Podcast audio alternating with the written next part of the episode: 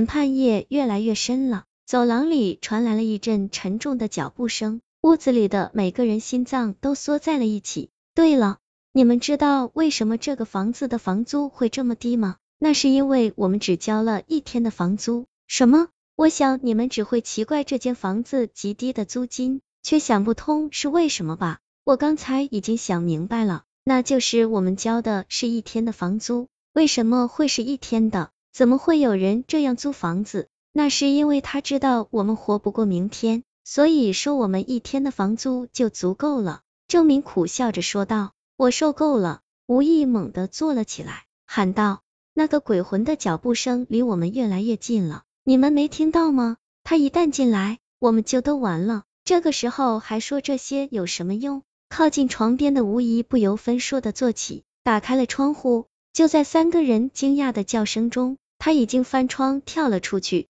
紧接着，外面传来了重物落地的声音，接着就什么声音也没有了。这是六楼啊！李华绝望的小声说道。屋子里的三个人知道，吴毅一定已经没有了呼吸。他那张迷倒过无数女生的脸，此时一定已经摔得稀巴烂，面目全非了。那我们现在该怎么办？李华小声问道。现在。除了等死，我们还能怎么办？不信你趴在门缝上看看，我们是不是已经走到了绝境？郑敏嗫嚅着说道。李花一直以来胆子都很小，自然不敢，可是经不住房间里的两个人劝说，还是把门打开了一个小缝。就在他朝外张望的时候，身后一股力量朝他袭来，郑敏不知道什么时候出现在了他的身后，把他推了出去。李华惊愕的睁大眼睛，不解的望着屋子里的两个人。昏暗的光线下，二人的脸无比狰狞。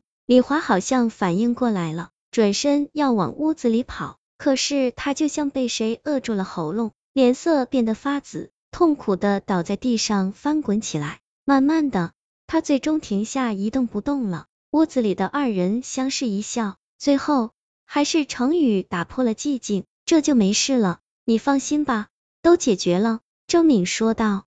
原本不认识的两个人变得非常熟悉一般。原来，当程宇收到那条短信后，他就在网上发布了出去，他要找一个能为自己解决问题的人。之后，郑敏就联系了他，在程宇高额佣金的作用下，郑敏陪他一起来到了这间屋子，并装作不认识他。其实，那个故事是真的。那些犯了罪的人被关在了一起，可问题是，这并不是要把他们全部杀光，而是让他们去忏悔。那个故事的最后，并不是所有人都死了，还有一个活着的，最后活着的那个人就是唯一的幸存者，也是唯一一个真正忏悔的人。程宇明白，收到短信的只有三个人，那么最后的幸存者只会在这三个人之中产生。从这个角度上说，郑敏并不酸人，所以只要除掉另外两个人就可以了。想到这里，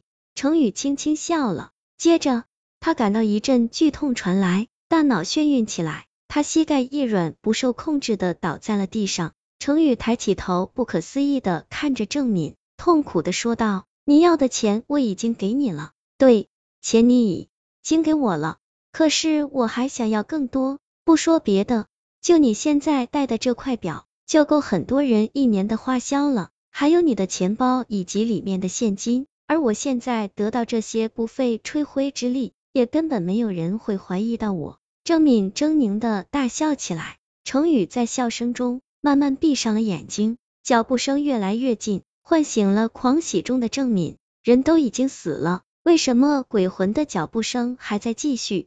为什么他仍旧朝这里走来？紧接着，郑敏想到了一件非常重要的事情，那就是从他实行计划的那一刻起，他就已经变成了有罪之人。